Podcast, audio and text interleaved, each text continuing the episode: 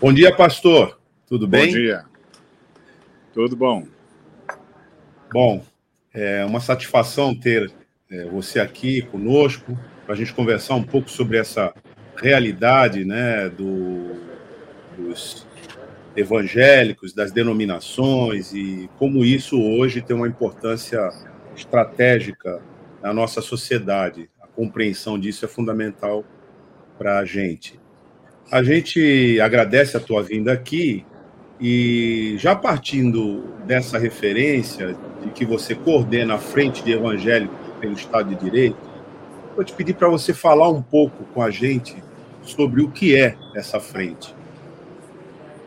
Bom, a frente nasceu em 2016, protestando contra a bancada evangélica que apoiou o golpe de Estado e que disse que fazia isso em nome de todos os evangélicos. Então, nós formamos esse movimento, a Frente de Evangélicos pelo Estado de Direito, para deixar claro, primeiro, que a bancada evangélica não representava todos os evangélicos, segundo, que ninguém pode representá-los, porque nós somos multifacéticos, e terceiro, para deixar claro que havia um grande bloco de evangélicos que reconhecia que aquele movimento era um movimento golpista e contra o Estado Democrático de Direito, daí o nome Frente de Evangélicos pelo Estado Democrático de Direito. Nasceu então em 2016 e já está estruturado na maioria do Brasil, dos estados brasileiros. É um trabalho de luta pela, pelo Estado Democrático, de, de, de sustentação do Estado Democrático e de uh, formação para a igreja evangélica, principalmente a igreja da periferia, para não ser manipulada por esses movimentos de ultradireita, nazistas, neofascistas, que usam o nome de Deus para enganar o, os cristãos menos avisados e, e a gente entendeu que a forma de resolver isso era melhorar a formação da comunidade, criamos uma, uma revista chamada Bíblia e os Direitos e passamos a fornecer essa formação. Essa revista já tem circulação nacional, tem ampla penetração é, nas, é, no país? Sim, nós estamos organizados em 18 estados brasileiros, e com núcleos em 18 estados brasileiros, 10 bastante ativos, oito, volta e meia tem, tem inflexões para mais ou para menos, mas estamos em 18 estados brasileiros. Pastor, é... sim, Sandro. Não, pode ir, pode ir, Douglas.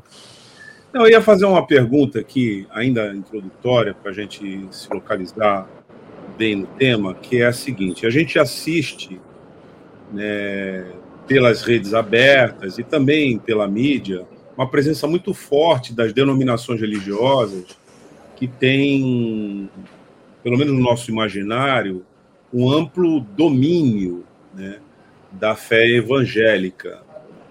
O pastor acaba de dizer que é uma realidade muito complexa que a gente precisa entender. Mas, ao mesmo tempo, a gente vê é, nas periferias das cidades é, várias outras igrejas, templos, que aparentemente, para quem não acompanha essa realidade, estariam conectados a essas grandes denominações.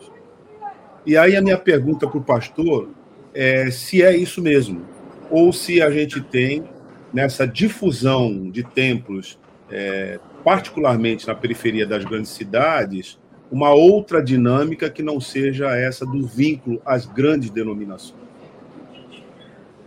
A maioria das igrejas evangélicas hoje são independentes. Há grandes denominações, como as Assembleias de Deus, são duas grandes convenções e, e denominacionalmente é a que contém maior número de fiéis. mas as, a maioria dos evangélicos agora fazem parte das igrejas independentes, que são edições únicas e que são as que estão espalhadas pela periferia. Então, esse grupo, demograficamente, é maior do que o conjunto das denominações. Então, se houver censo, é? se o governo finalmente decidir que haja censo, o censo vai demonstrar isso que a maioria dos evangélicos agora faz parte dessas comunidades independentes, de edições únicas e que se multiplicam, principalmente nas periferias das grandes cidades, uh, do, do, das grandes capitais. Pastor, é, bom dia, uma satisfação estar recebendo o senhor aqui. É, inicialmente, quando os primeiros evangélicos chegaram ao Congresso Nacional, ali havia uma pauta muito clara, que era uma luta em busca daquelas concessões de rádio e TV, né? O que hoje acabou, de, de uma certa forma, se consolidando aí, e até alguns grupos acabam até comprando essas concessões. É pela bancada evangélica que está lá hoje no Congresso, quais são os objetivos deles que estão lá de fato? Já mudou essa pauta? Enfim, como é que o senhor vê a atuação desses deputados que são ligados à bancada evangélica? Bom, como você disse, o primeiro movimento aconteceu no governo Sarney. Criou-se um primeiro movimento evangélico de apoio ao Sarney na, na, na, no parlamento, com o objetivo de obter concessões midiáticas. Ah, e, e, e, as obtiveram em, em, em, muitos casos, e também nessa época nasceu a, a Associação Evangélica Brasileira para se contrapor a esse grupo, a associação da qual eu também fiz parte e fui presidente.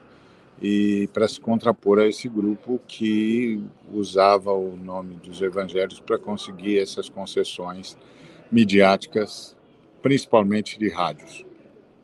Essa nova bancada evangélica, ela, na verdade, representa os líderes denominacionais, os interesses denominacionais, principalmente porque a, a questão religiosa no Brasil não foi não foi regulamentada. Então você tem o artigo 5 da Constituição, que é a cláusula pétrea, que garante o amplo direito a culto, mas você não tem uma regulamentação do que seja uma atividade religiosa, de maneira que qualquer denominação, de qualquer credo, evangélico ou não, pode colocar como parte da sua vida devocional qualquer coisa, prédios, organizações, funcionários, etc., dizendo que necessita disso para poder exercer o seu culto. E aí, então, enquadrá-lo no artigo 5 que, que isenta a, a prática do culto de qualquer débito para com a, o Estado, para com a federação. Então, essa bancada evangélica está lá, em primeiro lugar, para garantir isso, para é, conseguir isenções e, e, e conseguir liberações, liberações de impostos, etc., ou de dívidas, né? Ah, como aconteceu agora recentemente.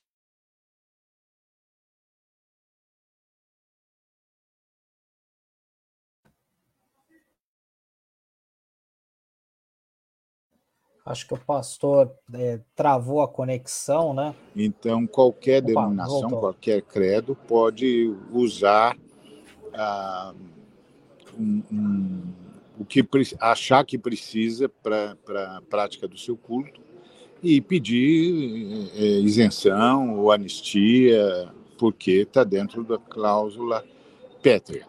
Então, isso é que eles estão fazendo lá hoje. Eles representam os grandes líderes nacionais com todo o seu patrimônio, com todo o seu império. E, é um, e são impérios, na verdade, são impérios. Haja vista ah, é, impérios midiáticos, impérios radiofônicos, são impérios. E esses impérios, é lógico, demandam uma estrutura, demandam um custo e tem, e tem obviamente, um nível de arrecadação, até porque é, é, é tudo funciona na base do custo e benefício. Então, esse, tudo isso é colocado na lógica de que eu preciso disso para praticar o meu culto com liberdade. E, em sendo assim, tudo que eu faço nesse sentido está isento, porque é prática de culto e o Brasil é um Estado laico por, laico por excelência, uma vez que o Estado não legisla sobre religião. Então, como não está regulamentada a atividade religiosa, tudo é passível de disputa legal, de disputa parlamentar e, e, e quando a articulação parlamentar é bem feita, o Estado não tem como contrapor, como ficou claro no, nos últimos eventos em que o Estado deu anistia a, a débitos em valores astronômicos. Pastor, só para a gente continuar a nossa entrevista aqui, nivelar a informação da nossa audiência, a gente vem usando aqui o termo denominação como uma referência à organização é, religiosa, evangélica. Você poderia explicar para a gente esse termo, para a nossa audiência entender exatamente o que é que nós estamos dizendo quando a gente fala de denominação? Na fé evangélica, a denominação particulariza um determinado credo evangélico ou uma determinada forma de organização evangélica. Então, nós temos denominações históricas, denominações pentecostais, denominações neopentecostais. Cada denominação determina ou de, delimita um credo ou uma organização. Por exemplo, os presbiterianos têm um, uma forma de, de, de, governo, aí os batistas têm uma outra, uma outra doutrina, uma outra forma de governo, a Assembleia de Deus a mesma coisa, diferente doutrina, diferente forma de governo, e assim sucessivamente, todas as várias denominações. A rigor, cada igreja local ou pertence a uma denominação, que é um conjunto de, de grupos locais que formam essa denominação, unidos por credo comum, por, por é, práticas, práticas organizacionais comuns, ou então é uma entidade única, que também é uma denominação, porque tem um nome, mas é tido como igreja independente. Quando a gente fala denominação, a gente geralmente está falando dos grandes conglomerados de igrejas locais que formam uma organização que a gente chama de denominação, que, que cuida, o que abrange um sem número de, de comunidades é, atreladas a ela, que tem uma convenção ou tem um concílio ou tem um, um, presbitério, coisas dessa natureza. É, pastor, é, eu queria é, saber do senhor é, o seguinte: é, como é que tem sido esse trabalho é, de esclarecimento junto aos representantes da própria imprensa e até mesmo de partidos políticos, né? Porque, como o senhor bem é, citou, essa frente ela foi criada em 2016 ali, justamente quando a gente a, as coisas estavam bem agitadas por conta do, do, da situação política do país que acabou resultando no impeachment da presidente Dilma, porque eu percebo que ainda há uma confusão muito grande, uma, uma forma de colocar todo mundo no mesmo balaio. Queria saber uhum. como é que está sendo esse trabalho da frente de esclarecimento junto a partidos políticos e até mesmo a própria imprensa. Bom, o único partido político que conversa com os evangélicos é o Partido dos Trabalhadores. Os demais partidos de esquerda não conversam com os evangélicos e os outros que conversam são os partidos de direita, esses conversam com as denominações, com os líderes denominacionais e, e granjeiam apoio deles, etc. Mas a esquerda, só o Partido dos Trabalhadores conversa com os evangélicos, os demais partidos de esquerda tem uma certa ojeriza de nós, com uma pequena é, concessão por parte do PCdoB, mas é só. É, quem realmente leva a sério os evangélicos e tenta conversar com eles é o Partido dos Trabalhadores. E é uma conversa boa, uma conversa aberta.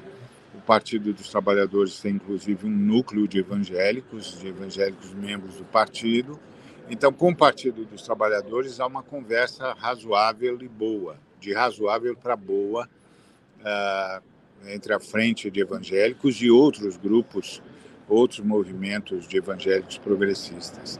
Agora, os, outros, os demais partidos não têm, uh, têm, assim, membros evangélicos em partidos de esquerda, mas os partidos, esses outros partidos de esquerda, não conversam é, com movimentos evangélicos, com exceção do Partido dos Trabalhadores.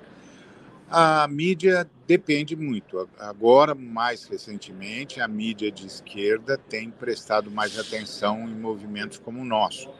A, a Rádio Brasil Atual, a TVT, o 247, a, a Fórum, a, a Carta Capital, tem aberto espaços para evangélicos, inclusive a Carta Capital, a, a RBA, a 24-7 e a Fórum tem colunistas evangélicos que, que escrevem uh, sistematicamente e falam a partir do, do, da perspectiva evangélica progressista. Então, a mídia de esquerda tem sido mais aberta e mais consciente de que o movimento evangélico é um movimento que está aí, está dado, e não tem como fugir disso, e, e é crescente, é bastante possível que até o final dessa década uh, os evangélicos sejam a maioria do país, então a maioria da população. Então, se, se os partidos for, forem de que de que ideologia forem, não conversarem com os evangélicos, ficarão logo logo deserdados do ponto de vista político institucional, do ponto de vista eleitoral. Então, a, o Partido dos Trabalhadores já percebeu isso, os demais partidos ainda não. Como é que é, se explica essa é, conversão né, dos evangélicos, pelo menos em termos é, do que a gente percebe, né, para a pauta conservadora? A gente teve em um determinado período, uma atuação muito forte, aí no caso da Igreja Católica, ou de uma parte dela, no período da redemocratização, uma atuação com os movimentos populares, com a pauta dos interesses populares, através da teologia da libertação. E a gente viu surgir, né, é, numa espécie de contraposição, a teologia da prosperidade. Pastor, como é que você explica a abrangência é, ou a influência dessa concepção mais conservadora entre os evangélicos é, atualmente? Ou isso não ocorre?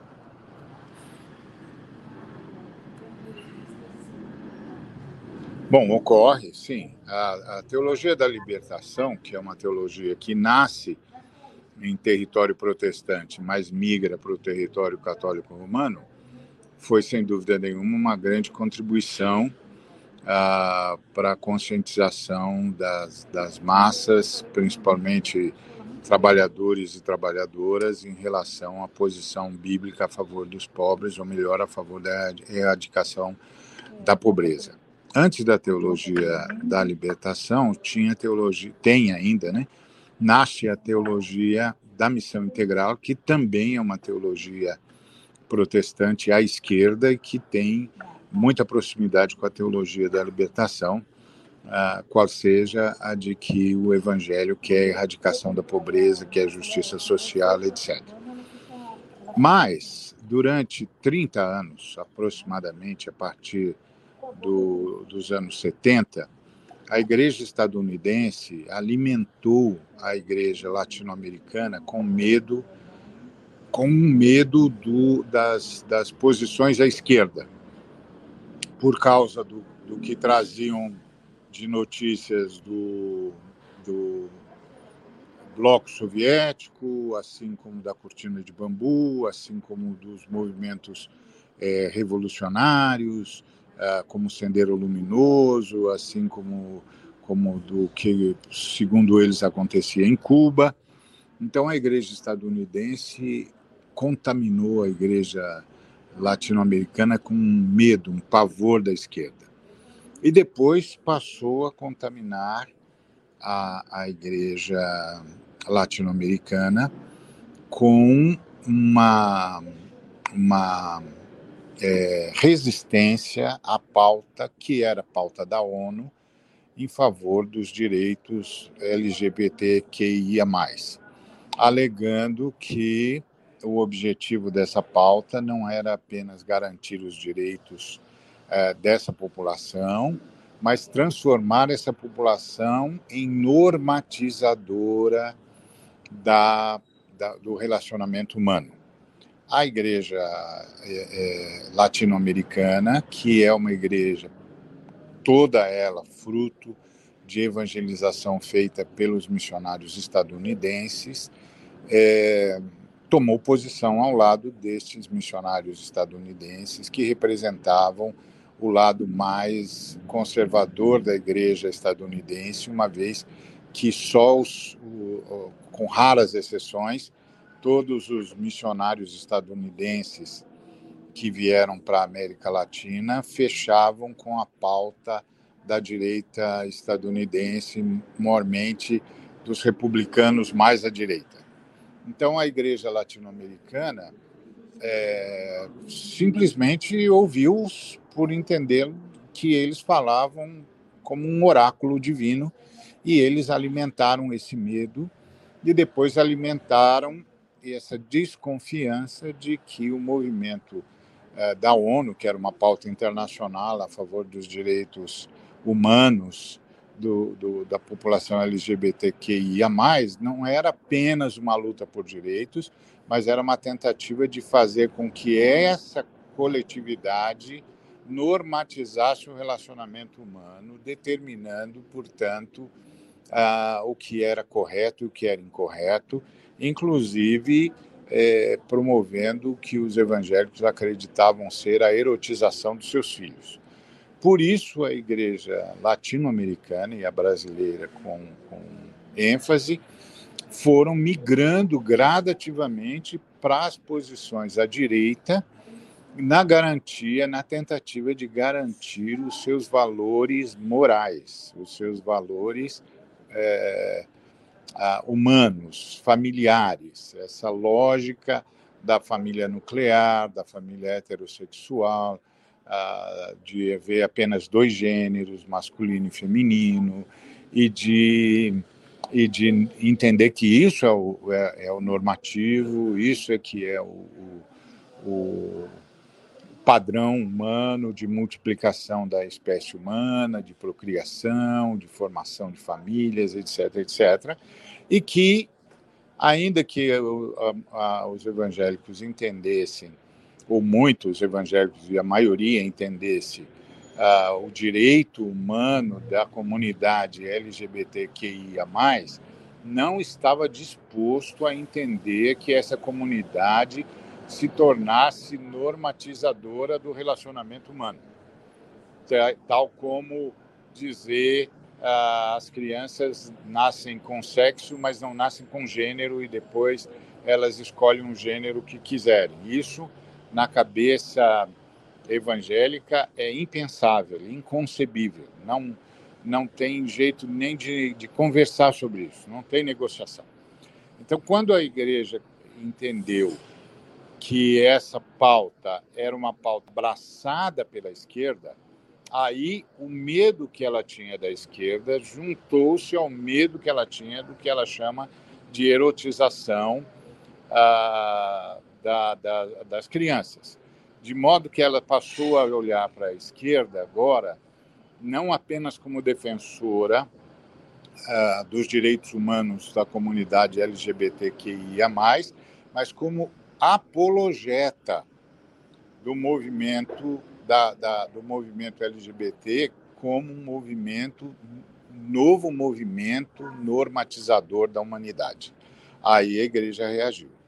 E, e, nós, progressistas, tentamos, fizemos das tripas coração para tentar demovê-los, para que eles não entendessem assim, para que eles compreendessem que era uma outra lógica, etc., que era a lógica dos direitos humanos, mas isso que estava andando bem por causa do governo Lula, que era um governo extremamente republicano, ah, ficou muito ruim quando a, a senadora Marta Suplicy propôs a PEC 122, que era uma PEC cujo conteúdo era bastante justo, bastante legítimo, mas na PEC, sabe Deus por quê, ela resvala, essa PEC resvala na questão religiosa.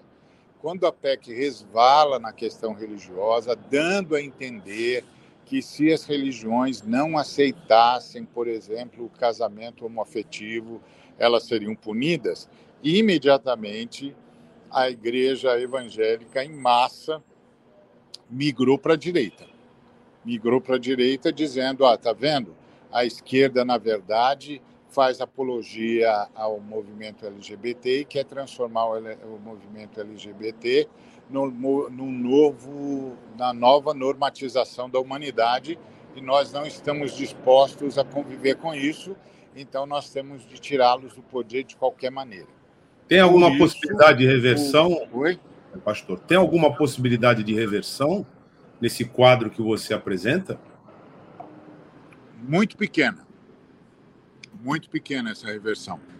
Eu imagino que se a esquerda ganhar as eleições com o, o, o Lula, é, pode haver uma chance da gente que é progressista trabalhar isso com mais, com mais calma e, e, e convencer a maioria da igreja evangélica de que o governo não tem essa pauta como normatização, uma nova normatização do relacionamento humano, mas sim a pauta que deve ter, que é a luta pelos direitos humanos, afinal de contas, a comunidade LGBTQIA+, tem sido vítima de preconceito, homofobia, tem sido assassinada, perseguida, discriminada. Então, os direitos dessa comunidade precisam ser respeitados e, e, e, precisam valer, e o Estado tem de fazê-los valer.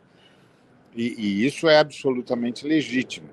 Agora, que isso não significa que o Estado esteja fazendo apologia a uma neonormatização humana a partir dessa comunidade, mas sim a, a, a defesa legítima, desejada dos direitos humanos. Talvez, se o Lula vencer as eleições, porque o Lula tem uma postura muito republicana e sempre teve um ótimo relacionamento com os, os evangélicos, uh, de forma bastante respeitosa e bastante republicana, e tem um núcleo de evangélicos dentro do Partido dos Trabalhadores que é bastante forte e crescente.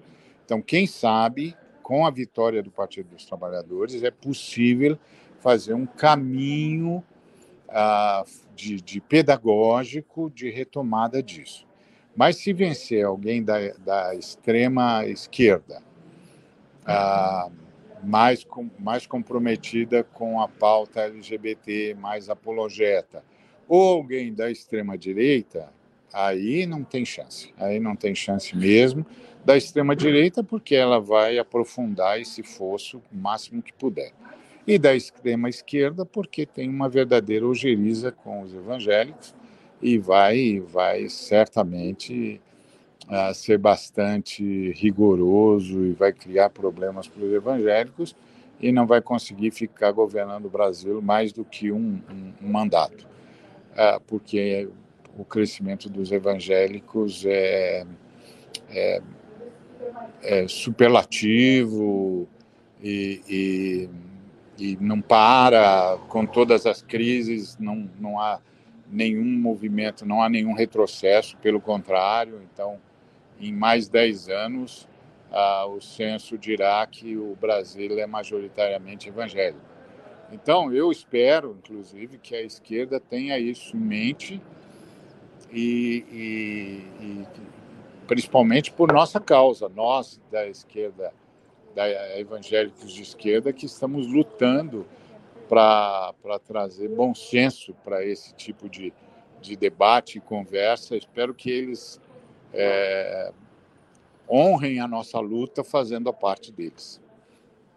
Ariovaldo, tem uma, um fato que ocorreu na semana passada, um fato político que chamou bastante atenção é, durante a CPI da Covid no Senado, que foi uma espécie de mudança de posição ali do senador Eduardo Girão, do, é, do Ceará, porque ele, é, pelo que eu estava vendo, ele é uma pessoa ligada aos espíritas, mas sempre teve um bom relacionamento com os evangélicos, enfim.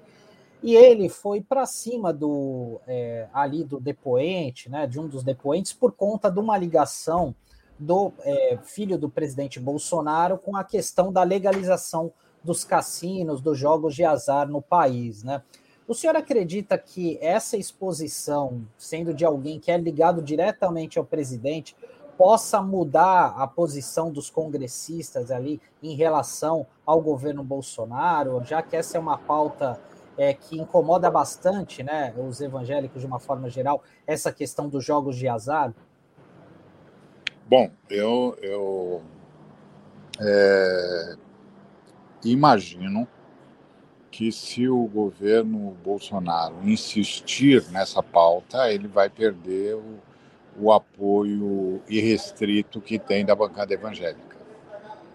Não tem saída, porque os evangélicos jamais tolerariam a possibilidade de haver no Brasil jogos de azar. Isso é, é bastante contrário à ênfase evangélica desde sempre. Então, ah, provavelmente, se o, o, o governo Bolsonaro insistir nessa pauta, vai correr o risco de perder o apoio irrestrito que tem hoje da bancada evangélica, até porque, é, não porque os, os, representantes da bancada evangélica sejam pessoas em que eu particularmente ponha qualquer tipo de atribua qualquer tipo de credibilidade ou de honradez ou, ou de coerência moral. Não. Mas porque eles sabem que perderiam as eleições se eles defendessem uma pauta como essa. Simples assim. Simples assim. Eu não tenho muito. Não tenho uma visão positiva dos membros da bancada evangélica, muito pelo contrário é, com raríssimas exceções, e, mas é, eles não são suicidas políticos. Então eles sabem que perderiam as eleições se defendessem o jogo de azar. Pastor, a gente já está se encaminhando aqui para o final da nossa entrevista. Eu vou te fazer uma pergunta é, sobre a atuação internacional das igrejas evangélicas particularmente na África, com as consequências políticas que a gente está tendo lá, queria saber da tua avaliação, inclusive em Angola, com uma proibição por parte do Estado é, de uma dessas denominações atuarem lá. E já aproveito aqui para te pedir, é, depois dessa resposta, que você passe aqui para a nossa audiência as tuas considerações finais nessa entrevista que a gente está fazendo contigo. Bom, uh, as, as igrejas evangélicas neopentecostais estão tendo problemas na África, principalmente a Igreja é, Universal do Reino de Deus. Inclusive, em Angola, eles foram, os brasileiros foram expulsos e a Igreja a Universal do Reino de Deus passou a ser de controle absolutamente angolano e a gente nem sabe se eles vão manter esse nome ou se vão criar uma outra uma outra nomenclatura e se vão manter também a mesma doutrina, etc. Não, não tem como saber. Mas a grande parte dessas dessas diferenças e, e dessas crises nascem principalmente no caso da Igreja é, Universal e outras igrejas de cunho é, neopentecostal nasce primeiro do, do da avidez é, econômico-financeira. Essa coisa de, de transformar a, a igreja numa grande, num grande caça-níquel, né? É, e, na verdade, deixa de ser fé para ser mera, mero negócio, mero império capitalista da pior forma possível, do, o, o, mais imoral e antiético possível. Uh, isso em primeiro lugar. Segundo lugar, uh, por causa do racismo. É, a grande queixa dos angolanos é o racismo dos brasileiros uh, ligados à Igreja Universal e outras, cujos pastores são majoritariamente brancos e acabaram exportando o racismo é, estrutural brasileiro para os lugares onde eles vão.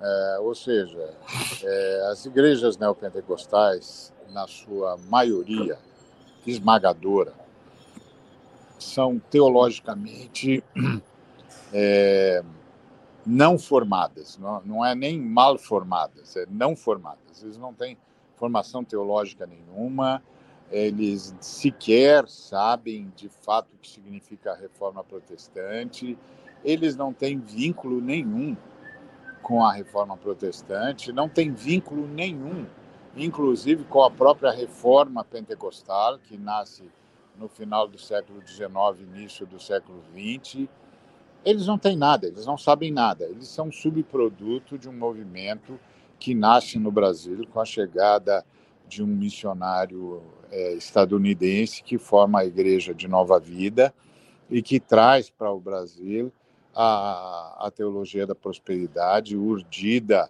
uh, nos Estados Unidos e, e traz para o Brasil e cria todo um movimento uh, dessa pregação da prosperidade e esses grupos neopentecostais uh, nascem dessa igreja no Brasil e não tem formação nenhuma. Nada, nada, nada, nada, não tem vínculo histórico, não tem nada. Eles são absolutamente outra coisa. Eles são pós-evangélicos, eles são pós-protestantes, eles são outro, é um outro movimento. E, e a, por exemplo, a Igreja Universal, ela só se reconheceu evangélica quando o Edir Macedo foi preso. Não é? A gente suspeitou que o Edir Macedo tinha sido preso por, por, por ação de uma ordem, é, de uma das ordens ligadas à Igreja de Roma, e, e aí o, o, o Edir finalmente é, se reconheceu como evangélico e pentecostal, e aí então os demais líderes evangélicos saíram em socorro dele, com a lógica de que se fizeram isso com ele, farão conosco também, então nós temos de fazer valer a nossa, a nossa é, corporatividade, ou seja, você não põe a mão num pastor evangélico. Então, é, isso é o que aconteceu lá nos idos de 90. Até então, a Igreja é, Universal do Reino de Deus agia como uma terceira via entre o movimento evangélico e o movimento romano. É, era usava uma linguagem própria, não usava uma linguagem é, tida como evangélica. A única coisa que havia de comum entre eles e os evangélicos era o uso da Bíblia protestante e a nomenclatura de pastor, só. O resto era era uma, uma outra uma outra linguagem, inclusive. Ah, eles não diziam orar, eles diziam elevar as nossas preces e uma série de linguagens muito próprias. Só com a prisão do Edir é que, isolado, entendendo que estava enfrentando uma força é, que não dava para enfrentar sozinho, ele então é, libera os seus bispos a se proclamarem evangélicos. E então nessa proclamação os demais evangélicos, inclusive liderados pela própria a, a, a Associação Evangélica Brasileira, saem em socorro do Edir Macedo para tirá-lo da prisão, tendo em vista de que estava sendo desrespeitado o direito ao culto no Brasil. Então, essa é a história deles, é uma história é, alheia à história evangélica brasileira, alheia à reforma protestante, inclusive alheia à reforma pentecostal, porque a reforma protestante são pelo menos quatro ou cinco reformas: a reforma luterana, a reforma anglicana, a reforma calvinista, que é chamada de Igreja Reformada, a reforma uh, pentecostal, que é a, a reforma é, que nasce no final do século XIX, começo do século XX, e a reforma missiológica, que nasce com a teologia da missão integral e, da, e a teologia da libertação. Então, são cinco reformas protestantes. Os neopentecostais não estão ligados a nenhuma delas. Nenhuma delas. Então, esse é o quadro. E aí, quando eles vão para os outros países, principalmente África e Ásia, eles levam toda essa má formação e toda a contaminação, porque eles têm toda uma contaminação sincrética. Ora, eles usam, é, usam artifícios romanos, ora usam artifícios de matriz africana. Eles são muito é, é, abertos ao sincretismo religioso, justamente porque eles não têm uma formação uh, teológica é, protestante ou evangélica ou pentecostal que o, que o valha. Por isso, essa confusão é, que a gente percebe. E então é isso que está acontecendo. E agora, claro, com a explosão deles em vários países do, do mundo, essa inconsistência teológica está ganhando notoriedade, porque aí eles estão começando do zero e precisam ter alguma coisa para apresentar e não tem nada a não ser toda essa prestidigitação e esse, e esse uso da fé segundo a pregação da prosperidade, que, de, que faz com que a fé deixe de ser um presente de Deus, uma convicção, uma certeza, para ser uma ferramenta para manipular Deus. É um outro conceito de fé que não está presente em nenhum dos movimentos cristãos, seja ortodoxo, seja romano, seja das reformas protestantes. Então é isso. Isso é, é difícil de explicar e também não há, não há muita paciência num país de formação romana, não há muita paciência com a, a fragmentação protestante, com a liberdade protestante. A, a mídia, de modo geral, conhece o mundo romano, que é um mundo piramidal, um mundo hierárquico, um mundo onde a liberdade é bastante cerceada. Não tem muita paciência para lidar com a liberdade plena e ampla que é a liberdade das igrejas de origem protestante e origem reformada. Então, isso tudo dificulta o diálogo, dificulta a compreensão. Mas, basicamente, é isso. E eu queria deixar com os seus ouvintes, com todos os que nos ouvem, primeiro, meu agradecimento por essa oportunidade, um desejo de paz e bem para todos e todas, e a certeza de que dentro do movimento evangélico há um movimento profundamente democrático, profundamente eh, pró-justiça social, pró-liberdade de expressão e que nós continuaremos lutando por um país democrático, livre e absolutamente solidário e justo. Muito obrigado. Nada. Pastor, você fala com a gente de onde? Eu estou aqui em São Paulo. Tá, que a gente está vendo que você, quando a gente está falando, você tem que ouvir e tira o foco da, da, da, sua, da sua imagem aí. A gente agradece. É, porque eu tenho de ouvir pela saída do fone aqui, porque não está a coisa. A gente, a gente é. não estava entendendo no começo, mas depois eu, é. eu entendi que é essa dinâmica. A gente agradece a é. tua participação, é, conta com a sua seu eventual retorno aqui para a gente continuar conversando sobre esse tema que demonstra né, a, necess... a urgência, na verdade, de entendermos o que é o Brasil hoje através dessa perspectiva evangélica, né? Que é um Brasil que precisa se conhecer melhor. Então a gente agradece muito a tua entrevista, as informações que você prestou aqui para a RBA Litoral. Obrigado, pastor. Eu que agradeço, muito obrigado, tudo de bom, um bom dia. Tchau. Pastor, obrigado.